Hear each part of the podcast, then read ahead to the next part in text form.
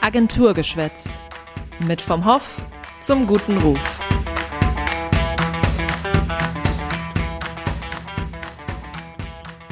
Hallo und herzlich willkommen zu einer neuen Folge Agenturgeschwätz.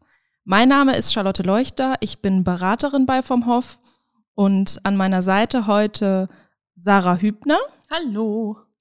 Und wir sprechen heute mit Professor Dr. Marc Ziegele, der seit 2018, Herr Ziegele, Sie verbessern mich, wenn ich hier irgendwelche Fehler mache, die Juniorprofessur für politische Online-Kommunikation an der Heinrich-Heine-Universität innehat. Er beschäftigt sich in seiner Forschung viel mit der Diskussionskultur, die uns online und besonders auch im Social Web immer wieder begegnet und ähm, hat seine Doktorarbeit zum Beispiel ähm, unter dem Titel Der Diskussionswert von Online-Nachrichten, einer Analyse der Online-Anschlusskommunikation am Beispiel von Nutzerkommentaren auf Nachrichtenseiten geschrieben. Und hier bei uns im Podcast wollen wir uns heute auf die Nutzerkommentare konzentrieren, die sogenannte Hate Speech beinhalten und verbreiten und wir wollen darüber sprechen, was Hate Speech eigentlich ist, ob wir uns in Zukunft einfach daran gewöhnen müssen, damit umzugehen und wie man dagegen vielleicht auch vorgehen kann. Ich sag einmal herzlich willkommen, Herr Ziegele. Schön, dass wir Sie heute als Gast hier bei uns haben. Ja, vielen Dank. Ich freue mich auch, hier zu sein und die Vorstellung war schon komplett korrekt. Immerhin. ähm, genau, um Sie ein bisschen besser kennenzulernen und damit auch ähm, alle, die den Podcast jetzt gerade hören, wissen, mit wem Sie es über diese Vorstellungsrunde gerade hinaus zu tun haben, haben wir eine kleine Schnellfragerunde vorbereitet. Wären Sie bereit? Klar. Schnelle Fragen. Äh, ich kann Ihnen nicht versprechen, dass ich schnelle Antworten gebe, aber wir schauen mal. Also es geht um ein Entweder-Oder. Sie müssten sich entscheiden. Morgenmensch oder Nachteule? Mittel, ja, eher Nachteule, würde ich sagen. Ja. Sommer oder Winter? Eindeutig Sommer. Konzert oder lieber Museum? Konzert. LinkedIn oder Twitter?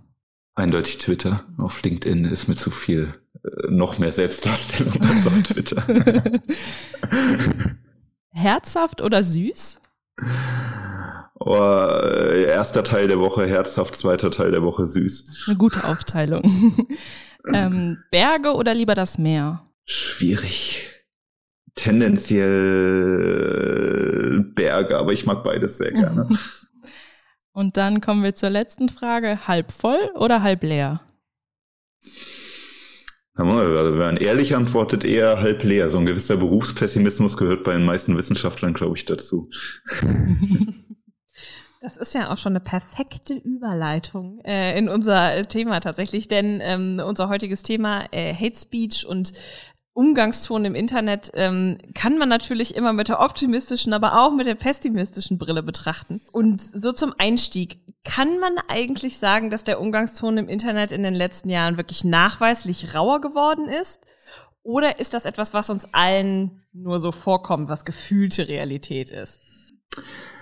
Darüber könnte man wahrscheinlich schon einen ganzen Vortrag allein halten, weil, äh, genau, also bauchgefühlstechnisch würden wir ja sagen, ja, das ist auf jeden Fall schlimmer geworden.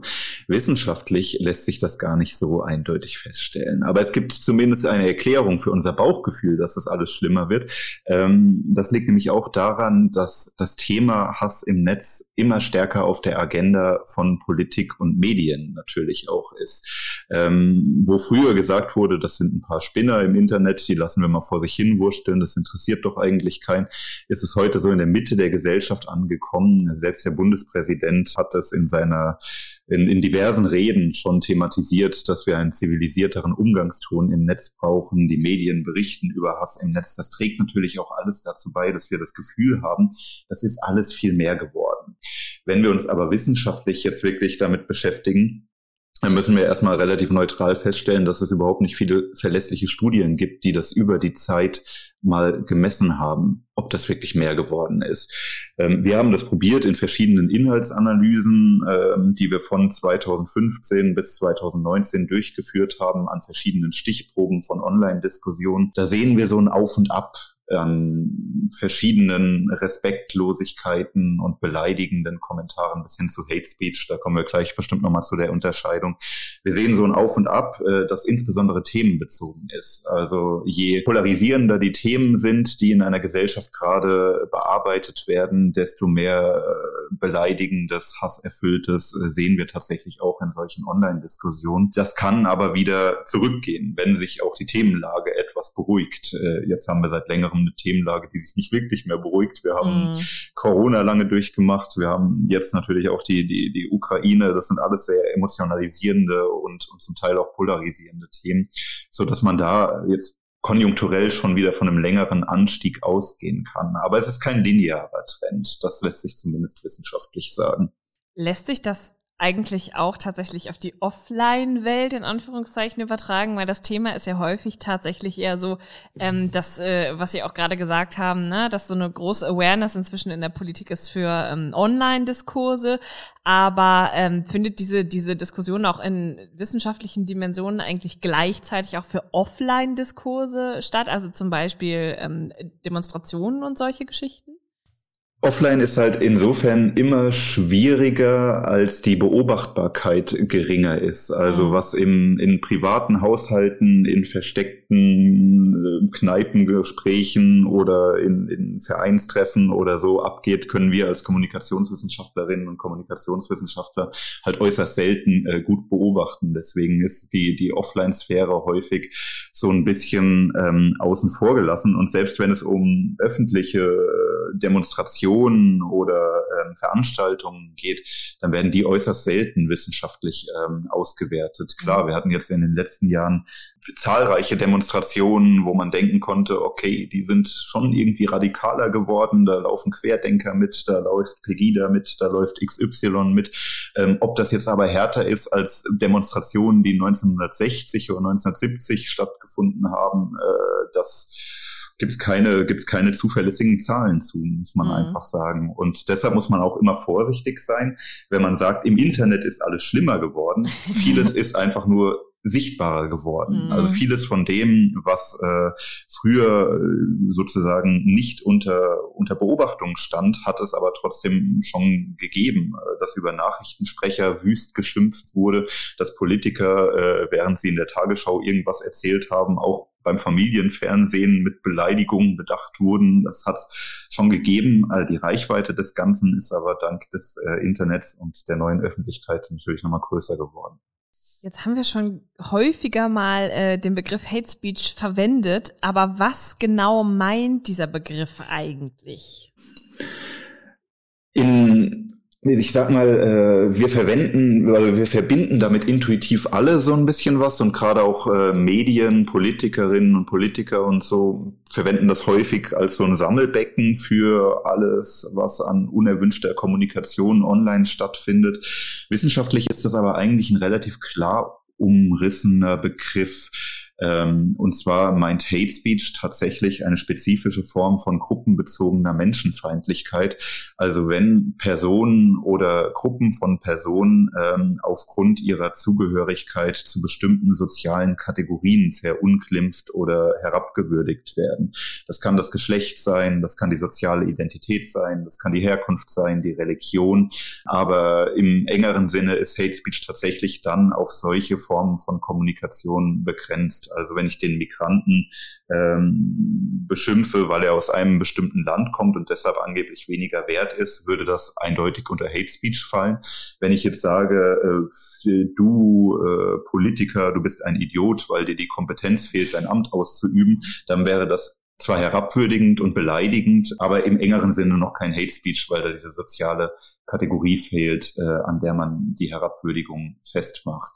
Für diese anderen Formen der Respektlosigkeiten, die sich jetzt nicht primär auf gruppenbezogene Merkmale richten, gibt es in der englischsprachigen Wissenschaft den Begriff der Incivility, auf Deutsch Incivilität, ist noch nicht so bekannt, aber passt eigentlich ganz gut, weil das vor allem im politischen Diskurs eine große Bandbreite an respektlosen und herabwürdigenden Aussagen gegenüber einzelnen Personen, aber auch gegenüber Institutionen ähm, umfasst, äh, von, von einzelnen Beleidigungen bis hin zu Drohungen und Sarkasmus und Zynismus zum Beispiel. Also da hat man mit dem Begriff sozusagen ein breiteres Repertoire an Äußerungen. Mhm. Wir haben das eben schon mal äh, gehört in Ihrer ersten Antwort, da ist das kurz aufgekommen, dass sich besonders, ja sagen wir mal, emotional aufgeladene Themen, ähm, ich möchte nicht sagen dafür eignen, aber dafür genutzt werden, ähm, dass Hate Speech eben aufkommt. Wir, wir leben gerade in einer Zeit, wo so eine Pandemie aufgekommen ist, wo ganz viel nicht nur demonstriert wird, sondern auch online passiert, ähm, von Hate Speech bis hin zu Fake News, alles, was man sich vorstellen kann. Woran liegt das, dass manche Themen besonders anfällig sind und andere gar nicht in Erscheinung treten? Hm. Ähm, ich habe das in meiner Doktorarbeit untersucht. Das ist ein bisschen abstrakt, wenn ich das wahrscheinlich sage, aber es liegt, es liegt halt, es hängt halt immer davon ab, wie betroffen sich jemand fühlt. Und Betroffenheit kann auf äh, kognitiver und emotionaler Ebene ähm, entstehen. Und gerade diese großen Themen, die Sie angesprochen haben, die haben eine große Reichweite, die betreffen irgendwo fast jeden in der Gesellschaft. Ähm, die implizieren häufig eine große Unsicherheit, dass man nicht weiß, äh, wie geht es weiter, was bedeutet das für mich, äh, muss ich mich verändern, wird es mir in Zukunft schlechter gehen. Und es sind häufig eben prominente Personen oder sogenannte Eliteakteure involviert involviert. Und diese Kombination, hohe Reichweite, hoher Grad an Kontroverse, hoher Grad an Unsicherheit und hoher Grad an, an, an der Prominenz der involvierten Person, ergibt so ein unheilvolles Zusammenspiel, dass das viele Menschen halt einfach emotional sehr negativ berührt. Entweder weil sie eben Angst haben, weil sie Wut auf die da oben entwickeln, weil sie einen Verantwortlichen suchen dafür, dass sie, dass es ihnen jetzt vielleicht schlecht geht. Ähm, und dann, dann, dann kommt es zu dieser, dieser Kommunikation, also sozusagen auch zu dieser respektlosen und herabwürdigenden, teilweise ähm, hasserfüllten Kommunikation. Das ist so auf individueller Ebene, was den, den Einzelnen dann tatsächlich betrifft.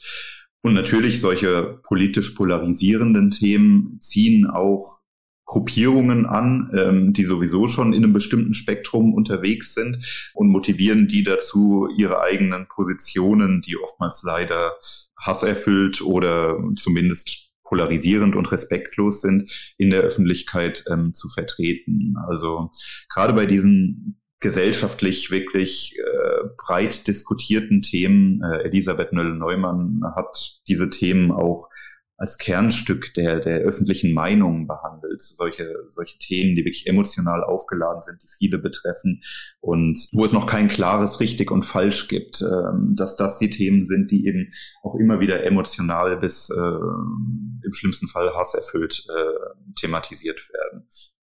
Das heißt, alles, was besonders polarisierend ist, bietet sich an, dass da eben auch Gruppen aufspringen und probieren auch andere mit reinzuholen in das Boot und anzustecken und die Nachrichten weiter zu verbreiten? Genau, also das ist auch ein ganz, ganz wichtiger Punkt. Ähm, selbst wenn es teilweise nicht an den äh, Themen liegt, dass die jetzt, dass die Diskussionen dazu derart eskalieren, dann spielen die Kommentare und die Diskussionen, die schon dazu stattfinden zu den Themen, eine ganz starke Rolle darin, weitere Menschen zu mobilisieren und sie auch zu einem bestimmten Kommunikationsverhalten äh, zu treiben. Es gibt verschiedenste äh, kommunikationswissenschaftliche Studien, die auch gezeigt haben, dass sozusagen, wenn die ersten Kommentare zu einem Thema respektlos und herabwürdigend sind, dass das wie so eine Inzivilitätsspirale fördert. Das äh, führt zu mehr Verärgerung und Wut bei denen, die das lesen und ähm, auch zu einer gewissen Normwahrnehmung, dass hier offenbar respektlose Kommunikation in Ordnung ist in diesem Raum und dann fällt es leichter, ähm, da mitzumachen. Und das ist eben etwas, was man ergänzend dazu sagen muss. Oftmals liegt es nicht nur an den Themen an sich, sondern eben auch an den Diskussionen, die dazu geführt werden, dass die wie in so einer Spirale sich dann halt weiter eskalieren. Und wenn dann gewisse Akteure das weiter teilen mit ihrer oftmals desinformativen Perspektive noch bereichern, in Anführungszeichen, ähm, dann nimmt es nochmal eine ganz eigene Dynamik.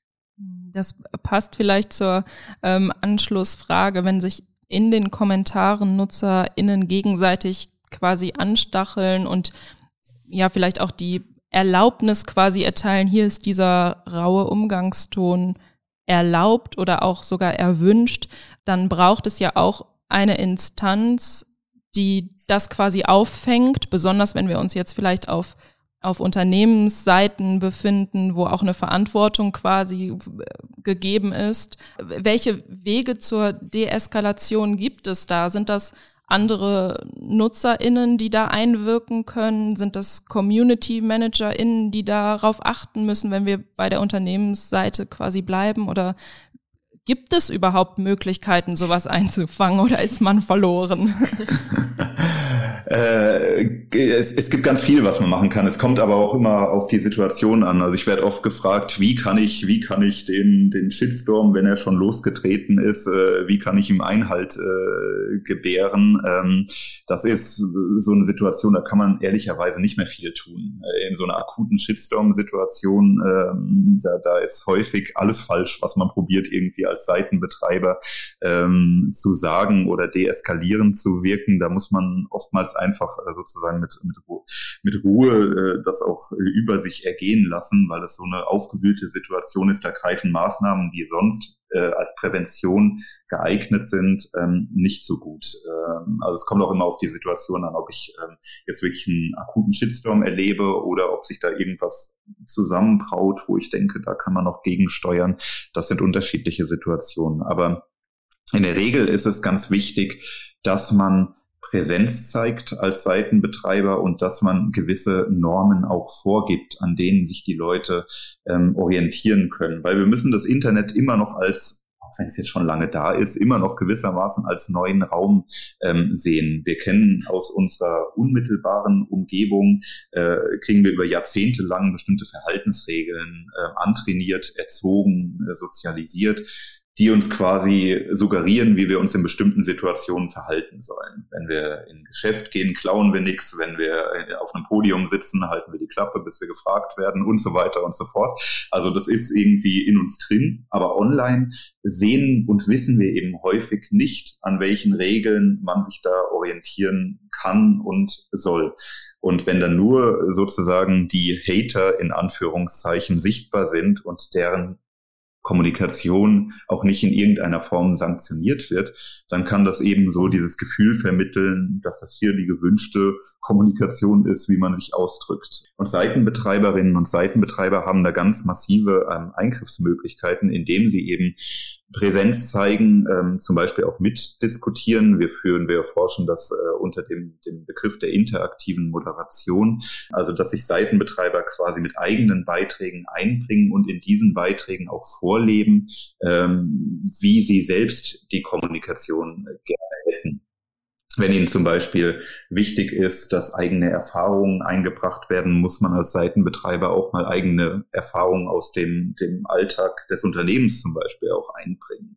Ähm, das kann sozusagen ähnlich ansteckend wirken auf die, die Kommentierenden, äh, wie das auf der negativen Seite auch der Hass tut. Und das ist, ist auf jeden Fall äh, eine Maßnahme, also dass man sich als, als Seitenbetreiber aktiv um die Community kümmert, um sie gewissermaßen auch zu einem bestimmten Verhalten und zu einer bestimmten Kommunikation ähm, zu bewegen. Und das funktioniert eben nicht nur in dem Sinne, dass man reguliert, indem man sagt, Sowas wollen wir hier nicht haben, so mit dem erhobenen Zeigefinger. Das ist zwar ein wichtiger Punkt schon, aber er reicht eben für ein, für ein umfassendes äh, Community Management, wo die Community auch selbst ein Interesse daran hat, gute Beiträge zu bringen, nicht aus. Da muss man als Seitenbetreiber eben auch unterstützend aktiv werden, dass man sich bedankt für gute Beiträge, dass man interessiert nachfragt, dass man die Leute, die schon gute Beiträge bringen, auch sichtbarer macht und die sozusagen bestärkt, um die anderen, die die negativen und unerwünschten Beiträge bringen, auch nicht so viel Aufmerksamkeit zu geben. Das ist ein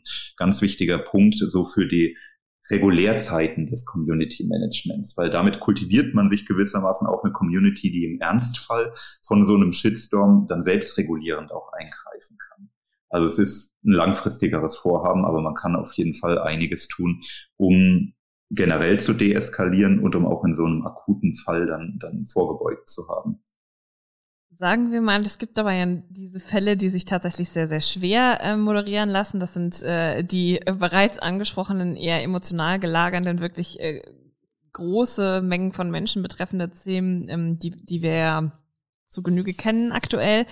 Da ist ja häufig auch die Diskussion, was lässt sich denn dagegen machen? Also abgesehen jetzt nur vom Community Management, sondern auch von ähm, Seite der PolitikerInnen.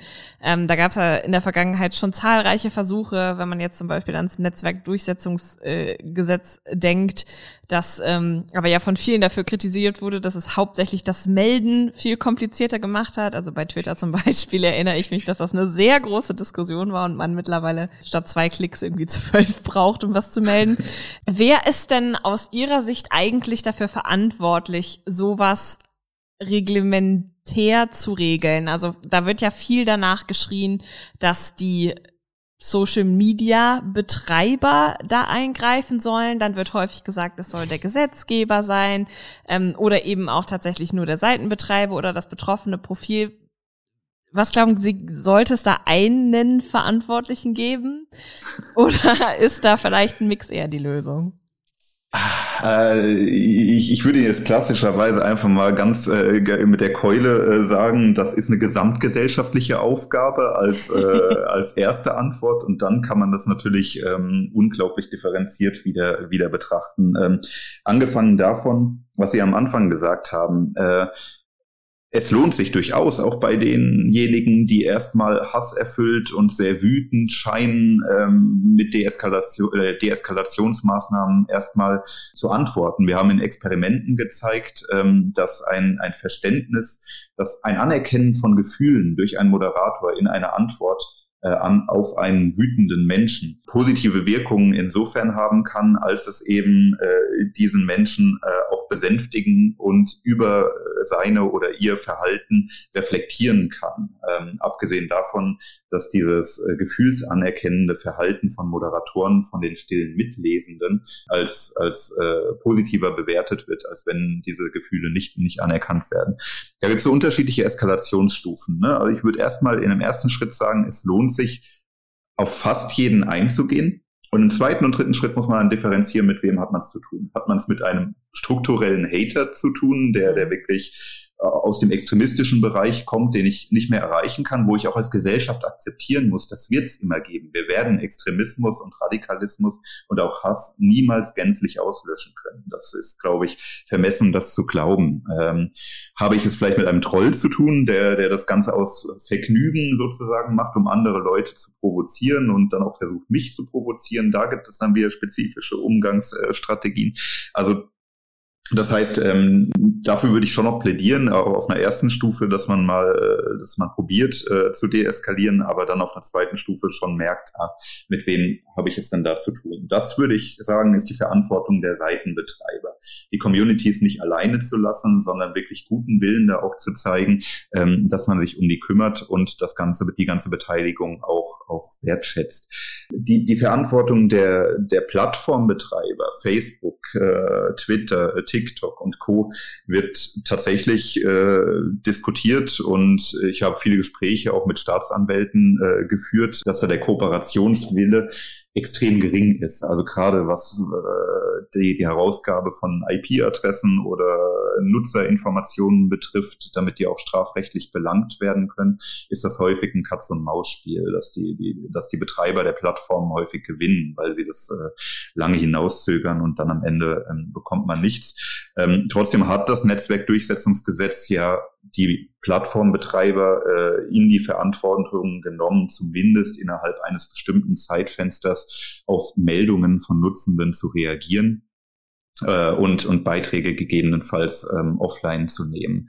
Dass das noch nicht sozusagen die optimale Lösung ist, ist auch klar. Weil wenn ich Beiträge nur offline nehme und keiner merkt, dass das passiert ist, hat es auch keine Signalwirkung an diejenigen, die sich da potenziell von abgeschreckt fühlen. Dann braucht es immer wieder Leuchtturmverfahren von der Justiz, wo man dann wirklich mal gesehen hat, okay, da wurde einer verurteilt.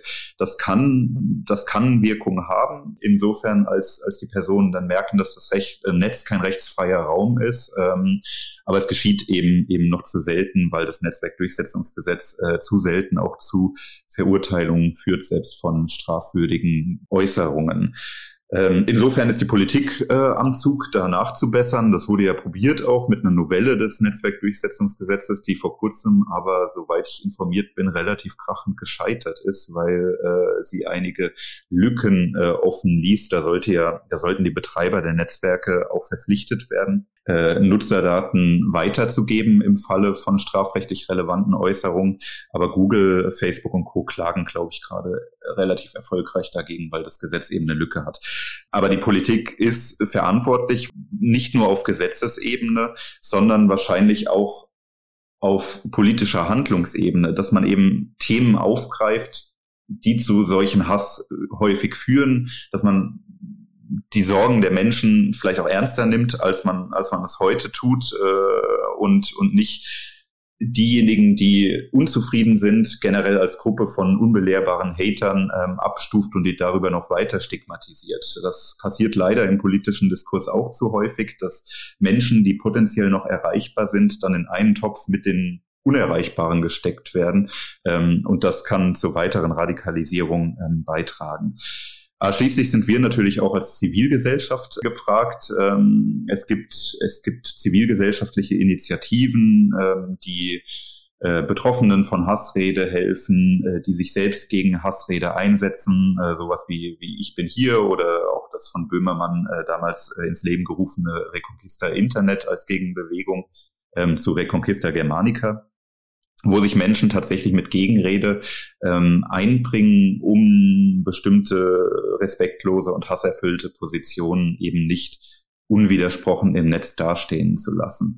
Das kann dazu beitragen, dass Menschen weniger Angst haben, sich online zu beteiligen und dass die Diskurse wieder vielfältiger werden, ähm, äh, was auch dringend nötig ist, weil ich glaube, es gibt eine, eine repräsentative Befragung von, äh, von 2019, die gezeigt hat, dass sich ein sehr großer Teil nach meinem Dafürhalten auch ein ja, etwas zu großer Teil. Ich glaube nicht, dass die sich alle beteiligen würden. Aber in dieser Umfrage haben, glaube ich, so um die 50 Prozent gesagt, sie beteiligen sich nicht wegen des äh, vielen Hasses äh, im Netz. Da sieht man schon, dass man was tun kann, um das Meinungsklima etwas auszubalancieren. Da sind auch wir als Zivilgesellschaft gefragt. Eine Gretchenfrage habe ich da noch. Klarnamenpflicht ja oder nein? Nö, bringt nichts.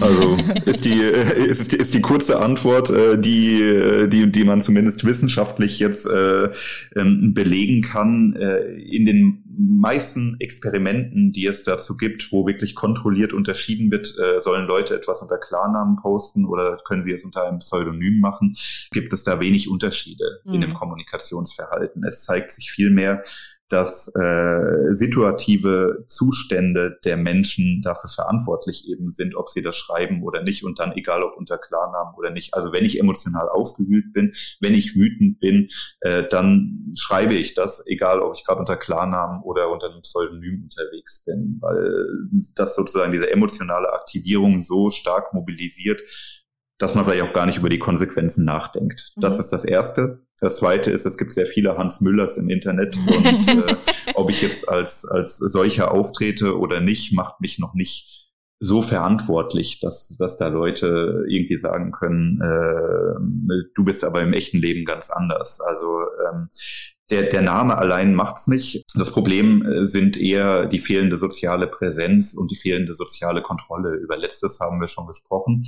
Ähm, wenn ich offline mich bewege durch den Park und jemand läuft neben mir, spucke ich halt nicht den Kaugummi irgendwie aufs Pflaster, ähm, weil ich beobachtet werde. Online fühlen sich die Leute nicht beobachtet, selbst wenn sie, ähm, selbst wenn sie sozusagen in einem Raum sind, wo sie, sie de facto beobachtet werden, aber das nehmen die nicht wahr, weil diese Öffentlichkeit so diffus Fuß ist und die soziale Nähe zwischen den Leuten nicht gegeben ist. Ähm, und hier braucht es eben neue Mechanismen von sozialer Kontrolle, ähm, die nach meinem Dafürhalten deutlich äh, effektiver wären als äh, so eine Klarnamenpflicht oder nicht. Wenn Klarnamenpflicht etwas in dieser Richtung, dann eher sowas wie ein digitaler Perso, wo quasi hinterlegt irgendwo ist, für jeden Nutzer oder jede Nutzerin eindeutig, das ist Person X und Y, die wohnt hier und da und die kann dann auch gerne unter Pseudonymen öffentlich auftreten, aber im Hintergrund weiß man halt trotzdem, das ist das. Ich glaube, das würde ein stärkeres Verantwortlichkeitsgefühl bei den Leuten erzeugen, als nur, ob sie auf Facebook da mit ihrem echten Namen oder nicht unterwegs sind. Mhm. Wenn Sie Sarah und mir und allen, die den Podcast jetzt gerade hören, noch einen Tipp mit auf den Weg geben würden, wenn wir online Hate Speech begegnen, die unmoderiert, unkommentiert da einfach herumwabert, mischen wir uns ein, schreiben wir unsere Meinung, eine deeskalierende Meinung, einen deeskalierenden Kommentar dazu, geben Hinweise darauf, wie die Faktlage vielleicht tatsächlich ist, wissenschaftlich belegt vielleicht auch ist, oder mhm. melden wir den Kommentar einfach nur? Was wäre da Ihr Tipp? Alles ist besser als nichts zu tun, würde ich mal sagen, auch wenn man sich immer wieder, äh, auch wenn ich mich da immer wieder an, an der eigenen Nase packen muss und, und selbst nicht so aktiv bin, wie ich das vielleicht manchmal äh, gerne wäre. Ich rede mich dann mit wissenschaftlicher Neutralität und so raus, aber ähm, es ist in jedem Fall gut, wenn man wenn man etwas tut. Äh, ob man es, ob man es meldet oder eingreift. Ähm, ich bin ein Freund von, von sozusagen weniger restriktiven Eingriffsverfahren. Also würde ich Sie ermuntern, tatsächlich darauf zu antworten mit einer Gegenposition, weil ja nicht alles was respektlos und unangemessen ist, gleich die Grenzen der Meinungsfreiheit überschreitet und somit vielleicht auch ein Beitrag von jemandem ist, der entweder nicht die Motivation oder die Fähigkeit hat, sich auf eine bestimmte Art und Weise auszudrücken, in einem emotional instabilen Zustand war.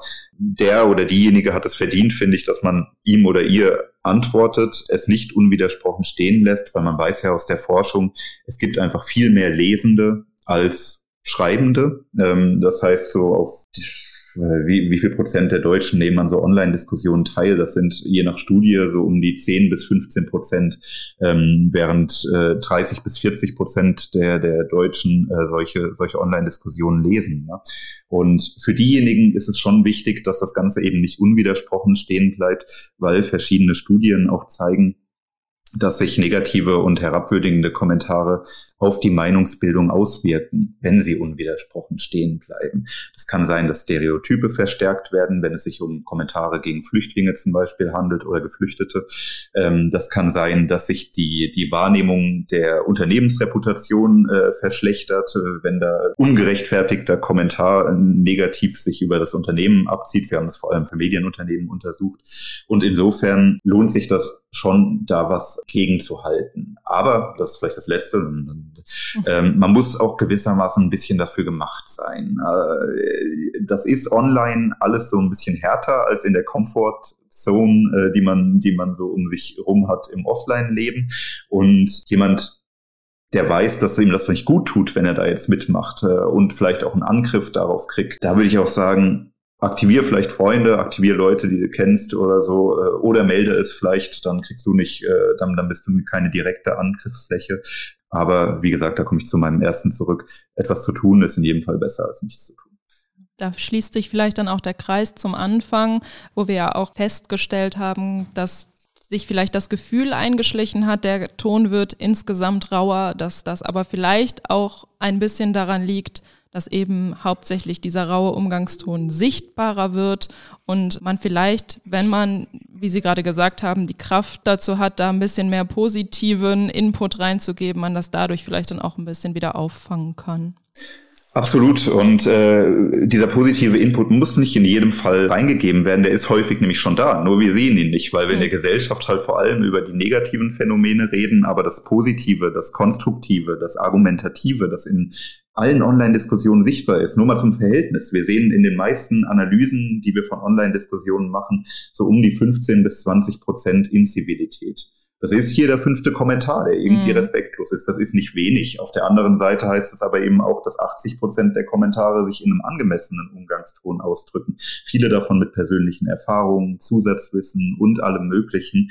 Das wird aber, also nach meinem Dafürhalten, persönliche Meinung, zu wenig im öffentlichen Diskurs äh, gewürdigt und eben auch im Community Management, das häufig eher sich auf die negativen Beiträge konzentriert und die Leistung, die viele von uns im positiven Sinne bringen, nicht genug äh, würdigt. In so in diesem Sinne, ja, da kann man was tun und zu größeren Sichtbarkeit von, von positiven Beiträgen natürlich auch selbst Beiträgen, äh, beitragen, doppelt beitragen, ist in jedem Fall eine gute Idee.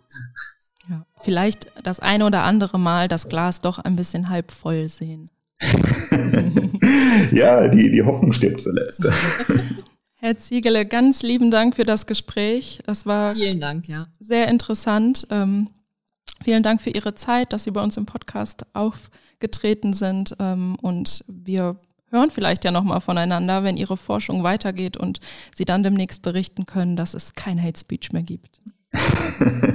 das wird wahrscheinlich nicht passieren, aber es gibt trotzdem immer äh, Neues zu berichten. Insofern vielen Dank, dass ich da sein konnte und äh, vielleicht ergibt sich ja nochmal die Möglichkeit, das Gespräch fortzuführen. Tschüss. Tschüss.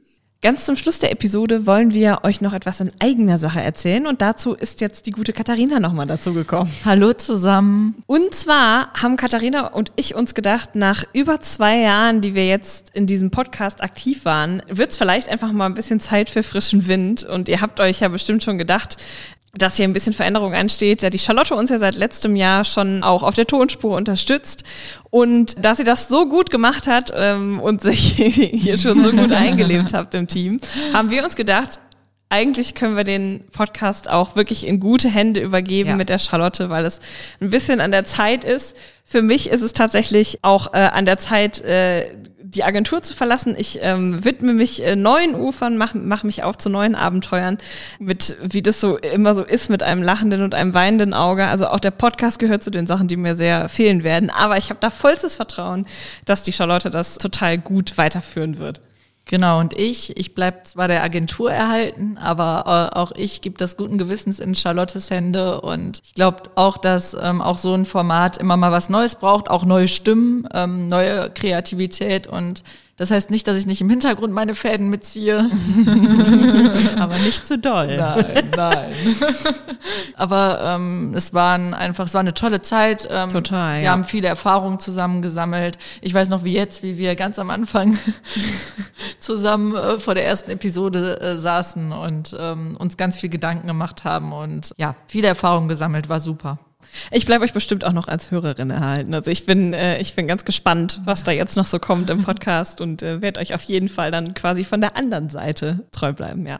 Ja, dann vielleicht auch nochmal von meiner Seite äh, vielen Dank, dass ihr mir das Ganze hier anvertraut, dass ihr mir das in meine Hände legt, obwohl Katharina, dich werde ich natürlich auch äh, immer mal wieder ähm, als Beraterin äh, zur Seite ziehen. Jederzeit. Und, und man wird bestimmt auch deine Stimme das ein oder andere Mal mal hier hören, wenn das Thema passt und du dann als Expertin hier auftauchen kannst. Mit dir zusammen immer. und, und gern.